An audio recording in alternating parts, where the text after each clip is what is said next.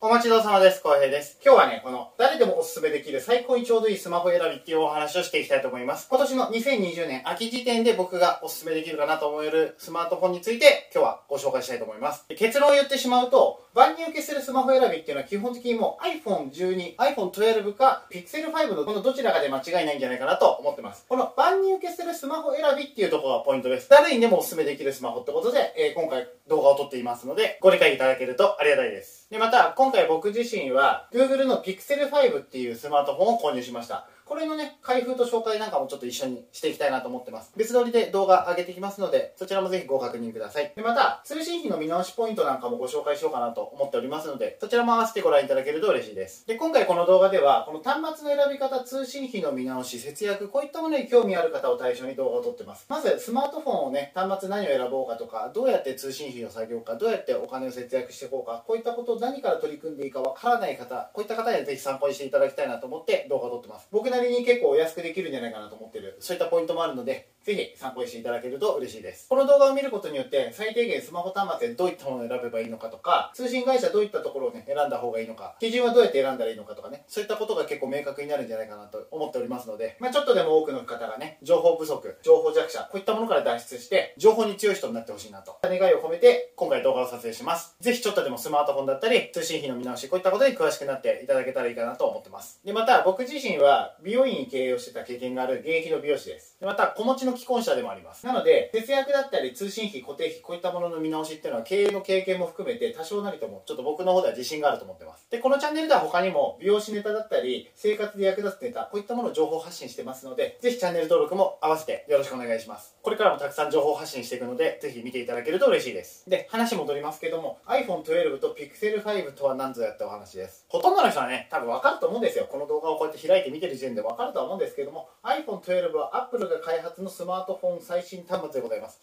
もうすぐ発売とね、えーこの記事を書いた時動画を撮った時はまだ発売してない状態です多分動画がアップされる頃にはもう発売されてると思いますこの iPhone12 っていうのもね結構何種類か出るんですけどもちょっと大きく一括りで今回は動画を紹介します。で iPhone シリーズっていうのは日本で一番売れていてユーザーが最も多い。そういった人気のスマートフォンですね。で世界的にもとても人気があってもう日本人もみんな大好きなスマートフォンですね。でこの Pixel5 と iPhone12 のこの両者の違いっていうのは何ぞやってお話なんですけどもまず基本動作ソフトこの OS って呼ばれるものこれの違いがあります。これによってサポートされているアプリだったりとか動作のシステムこういったものがね若干異なる。これがこの両者のスマートフォンの違いです。でまた iPhone には iOS っていう OS が組み込まれてて Google 端末に関しては Android という OS が内蔵されてます。なので Google Pixel はこの Android っていうこういった OS が入ってますね。で何ができるかって話なんですけどもまあできることはねどちらも実際大差ないです。大体のことはできます。でどっちかじゃないとできないってことはほぼないと思っていただいて間違いないと思います。だから基本的には欲しいもの好きな方を選んでいただければいいかと思います。でそういった意味で iPhone を選んでる方っていうのは基本的に多いと思います。デザイン性がかっこいいとか美しいとかね、えー使い勝手がいい。みんなが持ってる人気があるっていうかね。そういった理由で結構 iPhone 選んでる方がすごく多いかなっていうふうに思います。僕だったらおすすめの端末が何って聞かれた時にみんなにおすすめできる端末っていう意味で今回この2つしかないというふうに思いました。で個人に合ってるこの最適解と呼ばれるものこれに関しては個人差があるんで誰に何がおすすめですよって話は本当個人個人それぞれ違ってはくるんですけども、まあ、端末購入に関して後悔をしないとかねこういった点に絞って考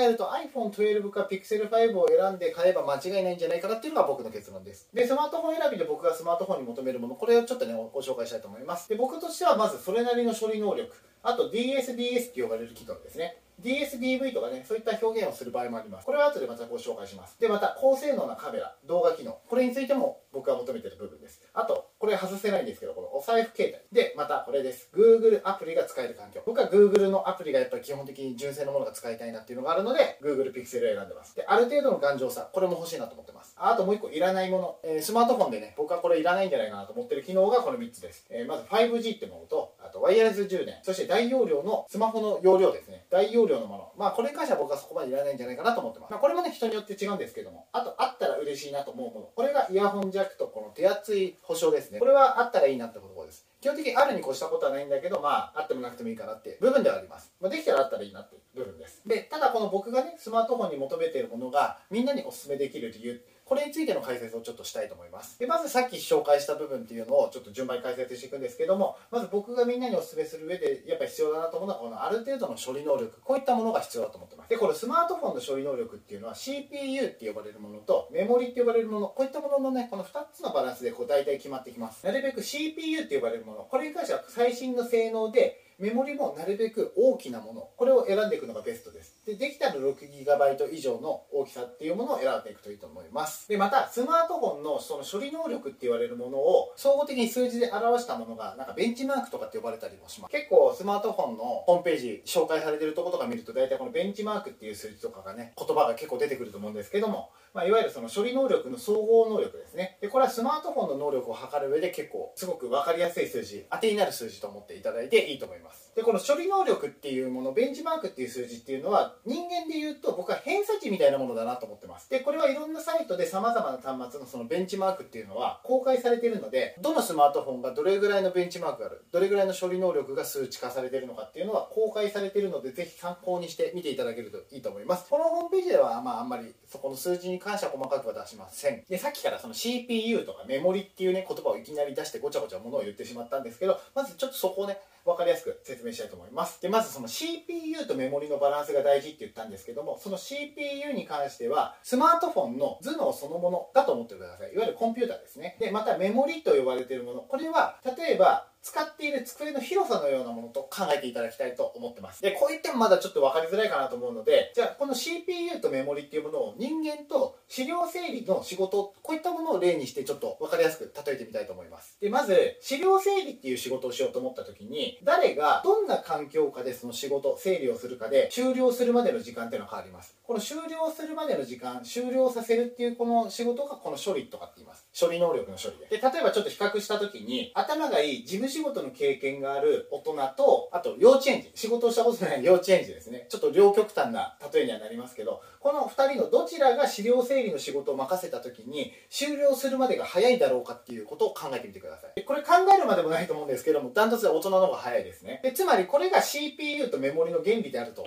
思っていただきたいと思います。この CPU つまりこの人間の頭脳ですね。これが優秀なほど処理が早いんですね。だから大人と子供だったら明らかに大人の方が頭脳は発達しているので処理が早いと。思っていただきたいです。つまりこの CPU の性能がいいっていうのはその頭脳が優秀っていうふうに考えていただきたいと思います。でまたメモリについて考えるとこの整理に使う机これによっても大きいか小さいかでもまた作業効率が結構変わってきます。これがメモリの原理になってます。でどういうことかというと狭い机だとたくさんの資料を細かく広げて作業っていうのができないですよね。だから仕事が早い人でもちっちゃい机で作業してると結果的に仕事が遅くなってしまいます。つまりスマートフォンでいうとアプリをたくさん起動することによって机に資料をたくさん並べるのと同じ行為だと思ってほしいんですね。なのでメモリが少ないスマートフォンでアプリをたくさん起動するとスマホの動作がすごく遅くなってしまう。これはこの原理によって、えー、そういう現象が起きるってことです。つまりスマートフォンの基本的な性能っていうのはこの CPU とメモリのバランスによるっていうのはねえこれでご理解いただけたかなと思います。なのでどちらかが著しく性能が高すぎても低すぎてもダメってことです。このバランスが優れているとすごく動作がとにかく早いです。なので使ってるだけでとにかく時間効率がいいっていう現象が起きます。でこれを使いこなすかどうかっていうのはもう本当関係ないです。誰がどう使いこなすかとかでも全然関係ないです。でこれは人生の貴重な時間をどれだけ無駄にしないかっていうのがすごく重要なことになってきます。例えばおじいちゃんおばあちゃんが私こんな高性能なスマホを使いこなせないとかね。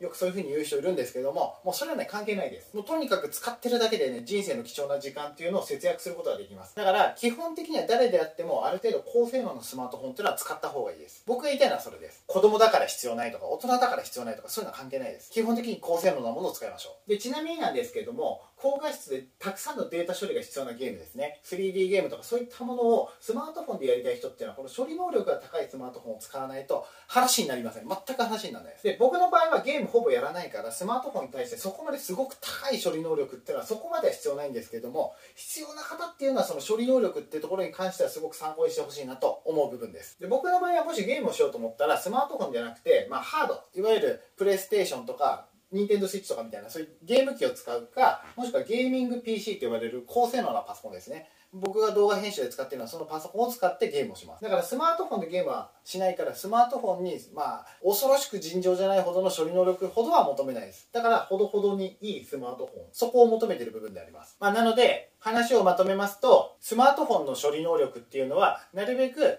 頭脳が優秀でメモリが大きいものの方がいいってことです。例えるなら頭のいい大人に広い机作業スペースを与えてあげるのと同じような状況だと思っていただきたいってことです。幼稚園児に広い机を与えて資料整理してねって言ってもまあできないですよね。まあそういうことだと思ってください。で次このベンチマークっていうのは偏差値みたいなものだっていうお話を僕はさっきねしたと思いますけども。でその中でも iPhone12 の総合力ベンチマークっていうのはねめちゃめちゃ高いです。なのでその能力っていうのは僕の中では人間の偏差値で言えば東大国立難関大学国立医学部クラスに匹敵するほどの高性能だと思ってます、まあ、ピクセル5は実際 iPhone12 で少し能力値が下がります。なので難関大学よりちょっと下ランクの国公立大学レベルに匹敵するかなっていうふうにベンチマーク上はそういうものかなって思ってます。ちなみに例外としてかなり高価なハイスペックスマホっていうのは iPhone に匹敵するレベルのモンスタースマホっていうのもね存在はします。実際結構いっぱいあります。もう Google Pixel 5なんかよりも全然能力高いのあります。でこの辺のスマートフォンっていうのはもう東大レベル難関国立大学国立大学医学部を狙えるレベルのベンチマーク偏差値だと思ってください。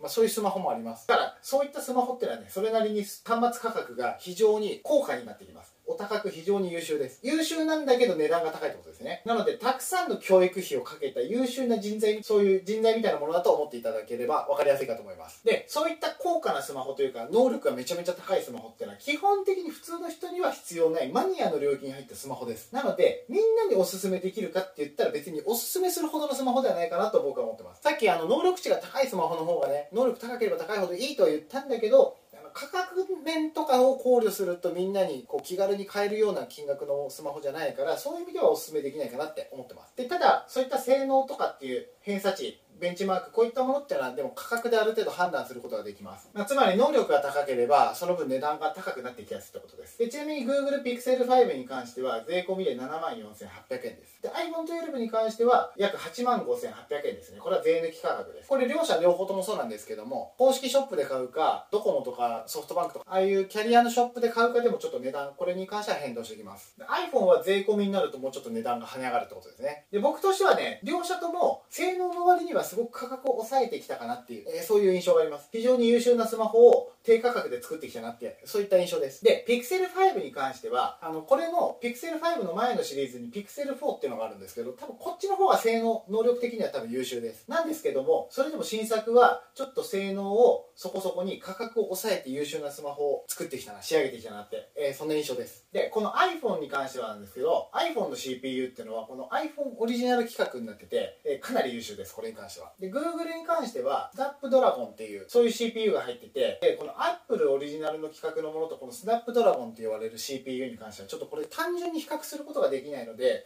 ちょっと一概に言うことはできないんですがそれでも総合的なこのベンチマークと言われるスコア上これに関しては iPhone12 がかなり優秀です。なので Pixel 5よりも iPhone12 の方がスコア上はかなり優秀です。すごく性能がいいです。さっき言った価格で Pixel 5が7万4800円。iPhone12 が8万5800円。なのでまあやっぱり性能が若干良くなる分価格がやっぱり iPhone の方がちょっと高いっていうのがね、えー、そういった傾向が見受けられるかなと思います。で iPhone と Pixel に関してはこのシリーズは両方ともちょっと性能を落とした安いモデルっていうのが存在します。これ喧嘩版とかって呼んだりするんですけどもそれに関しては偏差値ベンチマーク総合力。スコア。それに関しては僕は早期上智レベルにレベルが高いと思ってます。で基本的に優秀なんですけどただそのスマートフォンの性能がいいものよりも若干一部機能のスペックを下げたり削ったりした、えー、そういった低価格モデル。それがさっき言った喧嘩版です。まあ割と一芸に秀でたイメージだと思ってください、まあ、基本的にはすごく優秀です、えー、誰でもねこう気軽に使う分にはすごく、あのー、サクサク使えるので優秀なスマホになってます。偏差値に関してはもう私立難関大学のイメージだと思ってください。え価格もね5万円前後から購入できるものになってるのでかなり費用対効果が高いスマートフォンになってます。でそのスマートフォンがまあ代表するのが言うとさっき Google Pixel 4a っていうねスマートフォンがあります。今ここで紹介しているのは Pixel 4a の 5G 版っていうのがあって、まあ、これが6万500円税込みから販売されています、えー、先日まだ発売したばっかりで9月頃発売したばっかりの最新スマホです。Pixel 5よりもちょっと若干性能が近いんだけど一部機能がちょっと Pixel 5より落ちてるっていう意味でちょっと値段が安くなってもすごく優秀なスマートフォンです。でまた iPhone SE2 っていうのがあって iPhone SE の昔発売された iPhone SE とはまたちょっと別物になるんですけどどっちかというと iPhone8 に近いのかな、えー、安いモデルっていうのが今年の春先ぐらいに iPhone からも出てます。4万4800円です。これはもう結構持ってる方いるんじゃないかなと思います。まあ、税込みで大体5万円ぐらいですね。どちらもすごく非常に優秀です。で参考までに国産と海外のミドルスペックスマホ、まあ、そういったスマホあの iPhone とか Pixel 以外のスマートフォンも大体価格で能力値っていうのは大体は判断することができます。大体56万円ぐらい出したスマホっていうのは能力値で言うと、まあ、僕はマーチレベルぐらいかなって思ってます。まあ割とそれなりに価格出せばそれなりに優秀なスマートフォンになるってことですね。マーチっていうのはまあ明治とか青学とかね立教中央法政とかって言われるまあ日本の私立大学の中でもちょっとレベルが高い大学レベルに、まあ、スマートフォンも能力高いかなと思ってます。また国産海外産のロースペックスマホスペックが低いスマホですね。こういったものに関しては偏差値もちょっと下がったかなという意味でまあ、ニットコマ線レベルかなと。大学で言ったらこういうレベルかなと思ってます、まあ、こういう言い方をするとねなかなか叩かれてしまいそうなんですけども。で価格で言うとまあ大体3万から4万円と、まあ、手が出しやすい価格帯のスマートフォンです。でまた2万円以下のスマートフォン低価格スマートフォンっていうのもあります。あとはあの高齢者向けで楽々フォンとかって呼ばれるようなそういったスマートフォンもあります。まあ若い人とかね普通の人はなかなかこういう楽々フォンっていうのは使うことはあまりないと思うんですけどもまあ、そういったスマホ。あとね無名のメーカーの謎スマホですね。中華とかアジアとかで売られているね。なんか謎のメーカーから出てる謎スマホですね。こういった2万円以下ぐらいの激安スマホ。これに関してはもう基本的にうんこです。偏差値30くらいの私立 F ランク大学レベルのうんこスマホだと思ってください。でこういった2万円以下のスマホっていうのは基本的にはうんこスマホばっかりで金を出して買う価値が全くないです。もうマジで金の無駄です。でスマートフォンの中でも2台持ちしてサブとして使うんだったらまあギリギリそういったスマホもまあありかなとは思うんですけどもまあそういう意味でもまあメイン機種には僕はすべきじゃないかなと思ってます。まあ、本来だったらサブでもなしです。できれば買わない方がいいですね。で、中には低価格でミドルスペック並みの性能を持ってるスマートフォンっていうのもあります。非常に低価格で優秀なスマートフォンね、え、そういったものも存在します。で、無難なところを選ぶんだったら、でもおすすめとしては Pixel か iPhone を選んだ方が、まあ、僕は間違いないかなと思います。こういうね、低価格で優秀なスマートフォンをあるし、そういったものを、使うっていうのも、まあ、方法としてはあるんですけども、あえて使う必要ないかなと思います。やっぱり Pixel か iPhone の方があの初心者の方も含めてやっぱり使いやすくできてますでちょっと性能の話に関しては長くなりました次は DSDS っていうね僕が求める機能についてちょっと紹介したいと思いますで基本的には物理 SIM カードを2枚または eSIM プラス物理 SIM カードっていうものをこういったものに対応した機能を備えたスマートフォンのことを言います。DSDV とも言います。具体的に言うとどういうことかというと SIM スロットの中に SIM を2枚入れることができるってことですね。で SIM を2つ入れたりすることができるってことは番号を2つ待ち受けにしたりとか番号2台持ちとかを1台のスマホでできるってことです。でまた通信会社も2つとか入れることができるんで番号と通信会社をうまく組み合わせることによって通信費を安くするように通信会社を組み合わせて使うことができたりとかねこういったことができてしまいますだから DSDS っていうのはね、すごく非常に便利な機能です。で、iPhone12 と Google Pixel 5に関しては、この eSIM っていうのに対応してて、基本的に DSDS 機能がついてます。で、この eSIM っていうのは、あの物理的なあの SIM じゃなくて、スマートフォンの中に内蔵されてる SIM になります。だからインターネットの申請で eSIM っていうのを起動させたり、移行させたりすることになるので、まあ、人間が手でこう入れ替えたりするものではないですね。まあでも一応ついてます。iPhone12 と Pixel 5には。なのでまあこういったものがついてると通信費を安くしたりとかすることもできるし、海外で使うにもすごく適している端末ではあります iPhone12 Pixel 5海外でもすごく適してますなので自由度があってすごくおすすめかなと思いますでただ国産スマートフォンに関しては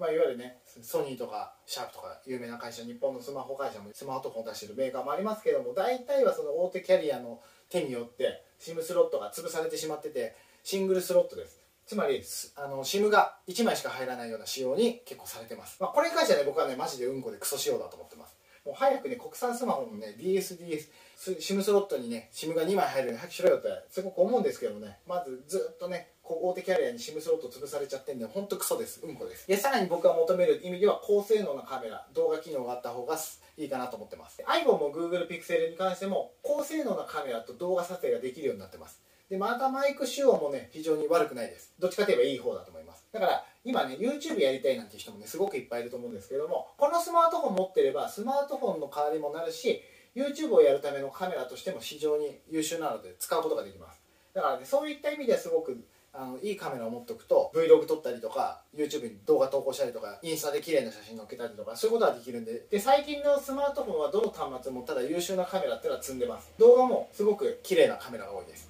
ただ iPhone12 に関してはやっぱり動画性能が非常に美しいなって印象があります。で Google Pixel 5もまあ優秀なんですけども、まあ、どっちかって言ったら iPhone の方がやっぱ優秀かなって気はします。あちなみに僕が今撮ってるこの動画カメラに関しては Google Pixel 5のカメラを使ってます。で多分今までよりもこの僕のこういう動きとかがすごく滑らかなんじゃないかなと思います。ぜひちょっとね動画の感じはこれで参考にしてみてください。あと僕があったらいいなと思うのがこのお財布携帯ですね。で国産スマートフォンっていうのはすごく搭載されてるんですけども海外産に関してはこのお財布携帯が搭載されてないものが非常に多いです。でお財布携帯機能っていうのはキャッシュレスをすることができるので結構時短につながったりとか効率化をね促進するっていうメリットがあるので自分にとってこのキャッシュレス決済をできるっていうのはすごく必須なことだからそういう意味でお財布携帯機能っていうのはね僕はすごく大事だな必要だなと思ってます。時短効率化すごくね役立ちます。で通勤で公共交通機関使う方っていうのはお財布携帯がついてるとあのモバイル Suica とかねこういったものを使うことができるんであのすごく便利だと思います。でこれからの時代もどんどんどんどんなんかいろいろ進化していくので、まあ、どういった便利な機能がねこれから使えるようになっていくかわかんないですから、まあ、そういった意味でもお財布携帯機能ぐらいはやっぱスマートフォンについてた方がいいと思うんですよね。時代の変化を考えたらまあ本当取り組むべきだなと思います。改札を通り抜けする時もねあのモバイル Suica の機能ってすごく優秀なんで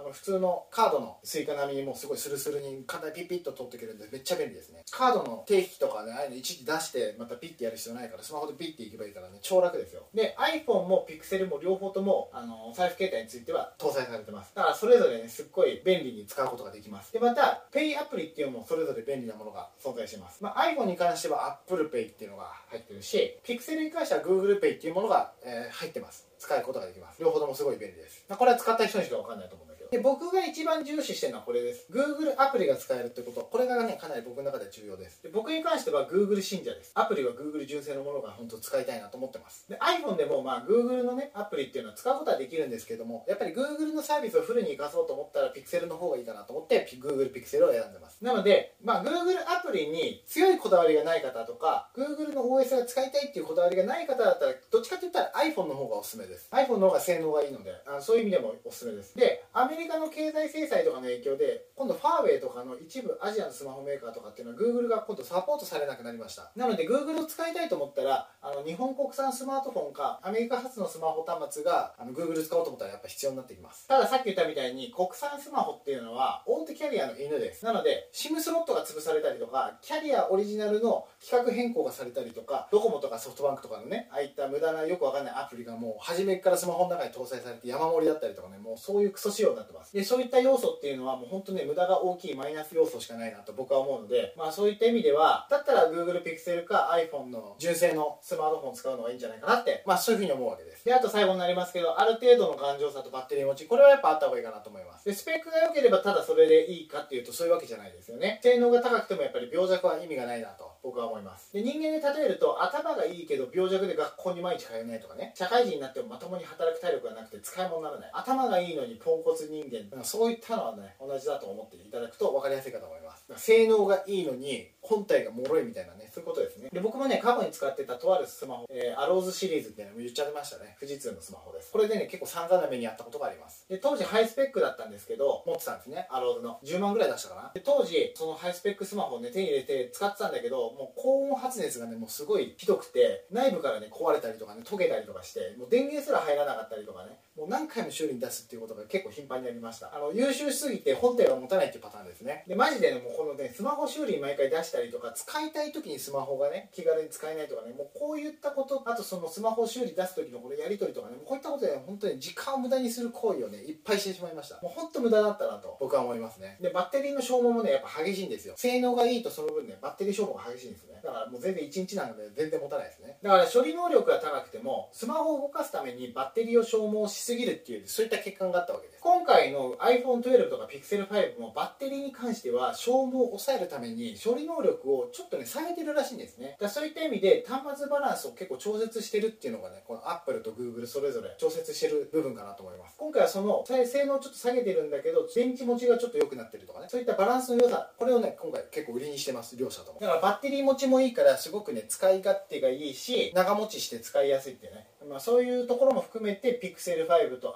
iPhone12 は結構おすすめできる端末かなと僕は思ってます。で処理能力が高すぎるとバッテリー消耗が激しいんでだからただ性能が良ければそれでいいわけじゃないっていうのはこれでお分かりいただけたかなと思います。なのでスマートフォンにまあ僕が求めるところとしてはなるべく壊れにくい対策これが端末にされてるかっていうのが結構重要かなと思います。でスマートフォンに対してはまたいつ何があるかわからないので防水防塵機能っていうのは基本的にあれば嬉しい要素かなと思います。で今回の新作 Pixel 5これに関してはあの Pixel5 5のみ防水機能っていうのがついてます。だから Pixel の 4A とか 4A5G に関してはあの防水機能っていうのがあのついてないらしいですね。そういった意味でちょっと安全面考えるとやっぱ怖いから雨の日とか風呂場で使ったりとかした時大丈夫かなっていうのがちょっと心配だったので、まあ、そういった意味で安心のために今回僕は5をあえて選んで買いました。でちなみに iPhone12 に関しては防水防塵機能がついてます。だから砂ぼこりも強いし防水にもなってるんで水にも強いです iPhone は。ただし画面割れっていうのはね結構非常に怖いです。どっちも、まあ、スマートフォンは液晶ねできてますからやっぱり画面割れとかって怖いですよね。なので画面フィルムとかケースこういったものはね基本的にはやっぱ必須必需品かなと思います。絶対つけた方がいいと思います。使った方がいいと思います。フィルム貼らないで使ってる人とかねマジやめた方がいいですね。絶対つけた方がいいです。でなんでかっていうと端末を手放す時にメルカリとかヤフオクであの状態がいいスマートフォンにしておくと高く売れやすいですね。だから傷がつきにくい対策をしておいた方がいいと思います。だから自分が持ってるね端末が中古になった時に価値が下がりにくいってことですね。そういう大事に使っておくと。だからスマートフォンをね嫁に出す時っていうのはそれなりにやっぱ需要があって高価で買い取ってもらいやすいっていうねそういった魅力が iPhone とか Pixel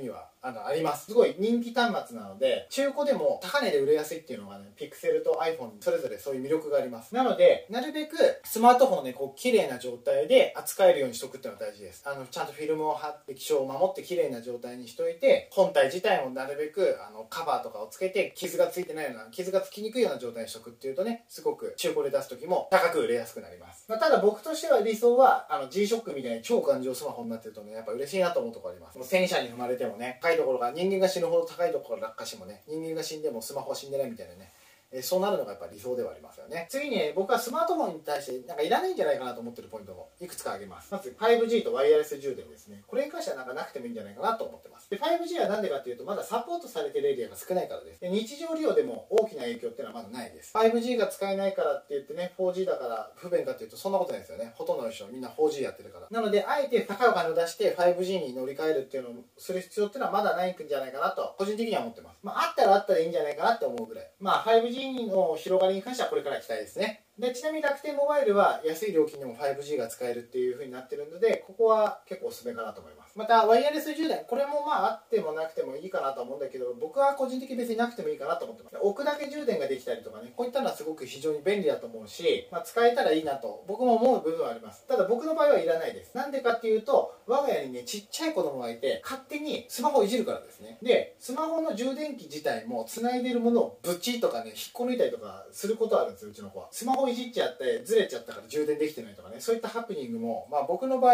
あの無線充電とかにすると、ね、そういう風な目に遭ってしまう可能性がある。なので単身者の人っていうのはね基本的にワイヤレス充電あると多分便利だと思います。だけどちっちゃな子供がいる既婚者の人っていうのはねあのワイヤレス充電が向いてない可能性あります。充電器そのものがね子供のおもちゃになっちゃう可能性もあるので、まあ、そういった意味でねなんかなくても別にいいかなって個人的には思ってで最後あったらいいなと思ってるポイントに関してはイヤホンジャックですね。これあったらいいなと個人的に思ってます。ですごく悩みました。5に関してはイヤホンジャックがついてないんですね。で 4A5G あの Google Pixel 5はイヤホンジャックなくて Pixel 4A5G はイヤホンジャックがついてるんですね。イヤホンジャックがついてると音楽を聴くときに有線でイヤホンをスって刺すことができるんですけど5は有線がつけられないんですね。だからすごくね購入するとき迷いました。でもやっぱり防水機能がついてるっていうその安全面を考慮して総合的に僕は5を選びました。だからイヤホンジャックが5についてたら僕はイヤあの Google Pixel 5に関しては完璧な端末だったなと思います。逆に 4A5G に防水がついてたらそれもすごく優秀だったなと思います。で僕自身は無線イヤホンっていうのをね、まあ、仮に使ったとしてもねこれすぐなくしちゃうんですよ。安物の方がいいなとも思いました、ね、どうせすぐ壊しちゃうしなくしちゃうからイヤホンは安物でいいや有線でいいやって最近思ってます、僕の場合だからそういう理由で無線機能はいらないかなと思ってます。だからイヤホンジャック欲しいなと思ってます。充電忘れて使い物にならない時も非常に多いです。無線にしとくと。でまた子供がちっちゃいイヤホン入れてるケースとかでね結構遊んじゃうんですよ。でイヤホンを取り出して口の中にあのちっちゃいエアポッツみたいなのをね口の中入れちゃうんですよね。であれがねやっぱやべえと思ってそういう風に飲み込まれちゃったりとかしたら困るから遊ばないように無線イヤホンっていうのはやめました。なので既婚者にとっては有線の方が子供への安全対策考えたらなんかい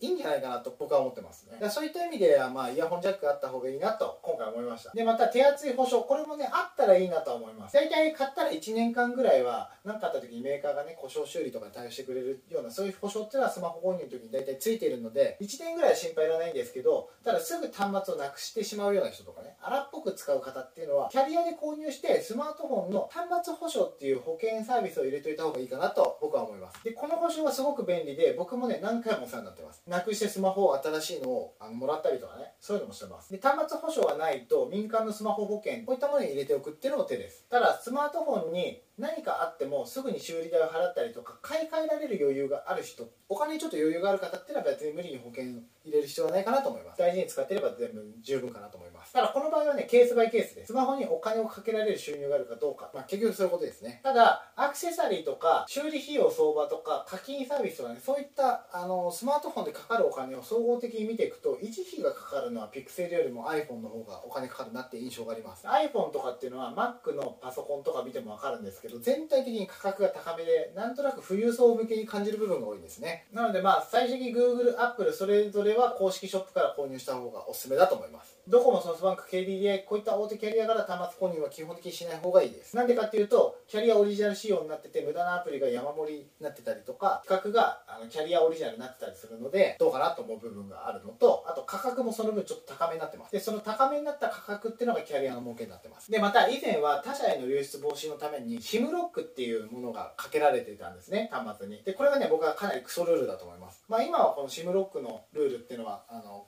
変わったので大体 SIM フリー端末しかなってない状態にはなってるみたいなんですけどもまあ、公式ショップで SIM フリー端末の純正端末購入するのが、まあ、一番間違いないかなとは思います。あえてキャリアで購入する必要はないです。またキャリアで購入するためにキャリアの割高な通信プランを契約する必要があります。で顧客を狙って逃さないための大手キャリアの策略なのでマジでバカバカしいですから絶対に大手キャリアのスマートフォンこれは契約してはいけないと僕は思います。で通信費っていうのは他社への乗り換えでもっと安くする方法があります。なので今現在キャリアで通信契約してる人がいたりとか端末購入をして分割で料金に上乗せして端末を払ってる方こういった方に関してはタイミングにもよるんですけど今すぐ一括で違約金払ってでも大手キャリアを抜けた方がいいと僕は思います。もうそれはね違約金とかそういったものも全部勉強代だと思って決意してほしいなと思います。でもそういうことをすることによって年間数万円節約になったりする場合もあるのでトータルで見たらその方がお得だったりします。なのでぜひ検討してみてください。で通信会社に関しては基本的にもう楽天モバイルか Y モバイルで OK です。大手キャリアじゃないなら通信会社どこで選んだらいいのって思うかもしれないですけど今言った2社でもうどっちかで大丈夫です。でなんでかっていうとそれにデータ通信も通話も楽しみたい人なら楽天モバイルか Y モバイルを選べば大体間違いなくどっちもそれで楽しめます。Google Pixel だったらサポートされている楽天モバイルを選んだ方がいいです。で iPhone を使いたい方に関しては楽天モバイルが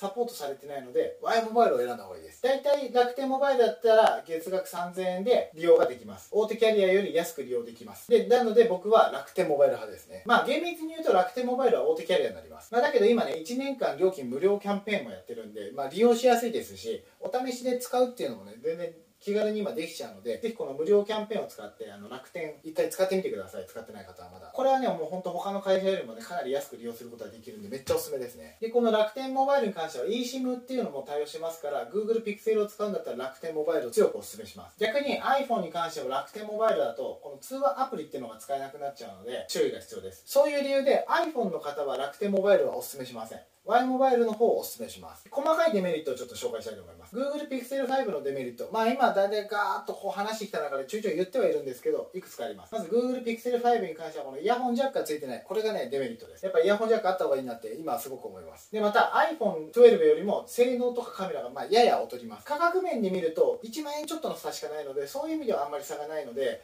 なんかちょっと残念だなって若干思う部分であります。で Pixel 5に関しては AndroidOS っていうのが使われててこの OS の仕様としては結構ね細かい設定がいろんなものができます。なのでスマートフォン初心者の方とかあのあんまりスマホをねごちゃごちゃいじりたくない方にしたらちょっと使いづらい可能性があるっていうそこがまあデメリットかなと思います。でまた Mac 派の人からすると Android を急に使い始めるとちょっと使いづらくなるので、まあ、これ Pixel 5に関した話というよりはあの Android の OS に関した話にはなるんですけどもちょっと Mac 派の方からすると使いづらいのかなって思う部分があります。でまた iPhone のデメリットとしてはもうやっぱりどこまでも Mac 向け Mac と iPhone ってすごい相性がいいんですね。なので Windows パソコンを使う方こういった方からすると感覚的に結構使いにくい端末かなと思います。でまた端末や各種サービスの価格っていうのがね全体的に高めです。Apple バックちょっとね値段がやっぱ高めですね。全体的に。でシンプルですけども自分で細かく設定したい人には向かないです。iPhone っていうのは基本的にあんまりいじらなくてもさ簡単にサクサク使いやすいっていうのが売りではあるので細かい設定をして細かいところまであのスマホをいじり倒したいっていう人にはアップルはそういう意味では向いてないのかなと思います。あとねこれね僕が究極の一番のデメリットだと思うんですけどこのライトニング端子っていうのはねマジクソ無能です。ライトニング端子がいいよって言ってる人もいるんだけど僕はねこのライトニング端子よりは USB Type-C っていうね端子を使えた方がいいので USB Type-C で今規格統一されてるものが多いので、まあ、そういった意味でねこのライトニング端子っていうのはねこの iPhone でしか使えないですから、まあ、マジね僕の中では本当このライトニング端子っていうのは本当クソ無能だと思ってますね。これはぜひやめてほしいな。タイプ C にしてほしいなと思います。というわけで総合的に考えた時にまあ、どっちもいいとこ悪いとこそれはやっぱあります。なので、まあ、僕が考えた上で本当にこれだったらいいのになって思うのが性能そのまま中身が Android になった iPhone12 ですね。でボディが G-SHOCK 並みの頑丈ボディになったもの。まあこれだったらね間違いなく結構売れると思います。Google の方でぜひ実現してほしいなと思います。というわけで今日のまとめに入ります。でまず重視すべきはスマートフォンの処理能力。これが一番重要です。でまた誰が使うかとかそういうのは関係なくやっぱ性能がいいスマートフォンっていうのを使ってるだけで時間短縮になります。なので性能が悪いとだんだん動作が遅くなって人生の貴重な時間を無駄にすることにもなります。でこれはねガジェット系 YouTuber さんのあのトーマスさんっていう方もね結構言ってたことなんですけどスマートフォン選びは自分にとって人生の相棒選びと同じものだと思えと。えー、そういったお話をしている動画がありましてこれすごくね僕は感銘を受けましたね。スマートフォンっていう相棒が優秀かどうかによって自分の人生をすごくね影響させるとそんなお話をしてたんです。だからスマートフォンが優秀か出来損ないなのかで自分の人生を助けてくれたり逆に足を引っ張られたりもすると。そんなお話をされてたんですね、まあ、そういったこともね踏まえて考えるとやっぱりできるだけ高性能優秀な相棒を身につけた方がいいんじゃないかなってお話です。で処理能力っていうのは人間で言えば偏差値でこういう例えすると批判を食らいそうだけどあえて本当に言います。優秀な人間とおバカな人間のどちらを人生の相棒にしたいかっていうね。もうそういったお話です。だから自分の人生を豊かにしてくれるのはどちらの人間ですか？どちらの相棒ですか？どちらのスマホですか？ってことです。あそういうふうに考えてほしいなと思います。だから僕だったら間違いなくやっぱり優秀な相棒が欲しいです。ただ iPhone に関しては修理費用はとてもね高価になります。でスマホ維持に詳しくない方貧乏人乱暴に扱う人すぐ画面に割る方スマートフォン保険絶対入れた方がいいです。キャリアで購入してスマホ保証を入れるっていうのもまあ一つ手です。キャリアを契約するっていうのは僕はあまりお勧めしませんけどもまあ本当に乱暴で詳しくない方は、まあ、お金持ってる方っていうのはねすぐそういうとこで入れた方がいいのかなと思う部分もあります、まあ、うまく活用してない方はねスマホ保険うまく活用してない方結構多いです。そのうちこれについてもうまい活用の方法をお話したいと思います。気軽に買い替えができる方こういった方気軽に買い替えができる人以外は大事にちゃんと使った方がいいです。つまり気軽に買い替えができない方貧乏人の方はやっぱ大事に使いましょうってことです。大事に扱えば手放す時も高値で売れるので次の製品を買う時に頭金になります。実質安い価格で製品を次の買うことができます。というわけでね僕の結論は最高にちょうどいいスマホっていうのは Google Pixel 5です。僕が今使ってるこのスマートフォンです。動画を撮ってます。最高にバランスがいいおすすめできる高性能スマホに関しても iPhone12 です。でできるなら通信会社楽天モバイルを使ったのがベストかなと思ってます。ただし iPhone ユーザーの方に関しては Y モバイルを使った方がいい。です動画ちょっと長くなりましたけどもぜひこういった内容を参考にしていただきたいと思います。今日の動画は以上となります。このチャンネルでは美容師目線で小だけの話をお伝えします。ぜひ参考にしたり反面教師にしていただけると嬉しいです。僕の動画面白かったなと思ってもらえた方何回か見たことあるけどまだチャンネル登録をされてない方こういった方はぜひチャンネル登録あと高評価さらにコメントをつけて投稿していただけると嬉しいです。とても喜びますのでぜひよろしくお願いします。でまた次回以降も役に立つ動画をどんどん作って投稿していきますので引き続き楽しみに見ていただけると嬉しいです。というわけで今日も最後までご覧いただきどうもありがとうございました。また次回の動画でお会いしましょう。愛しき皆さんに幸ありますように。グッドラックバイバイまた会いましょう。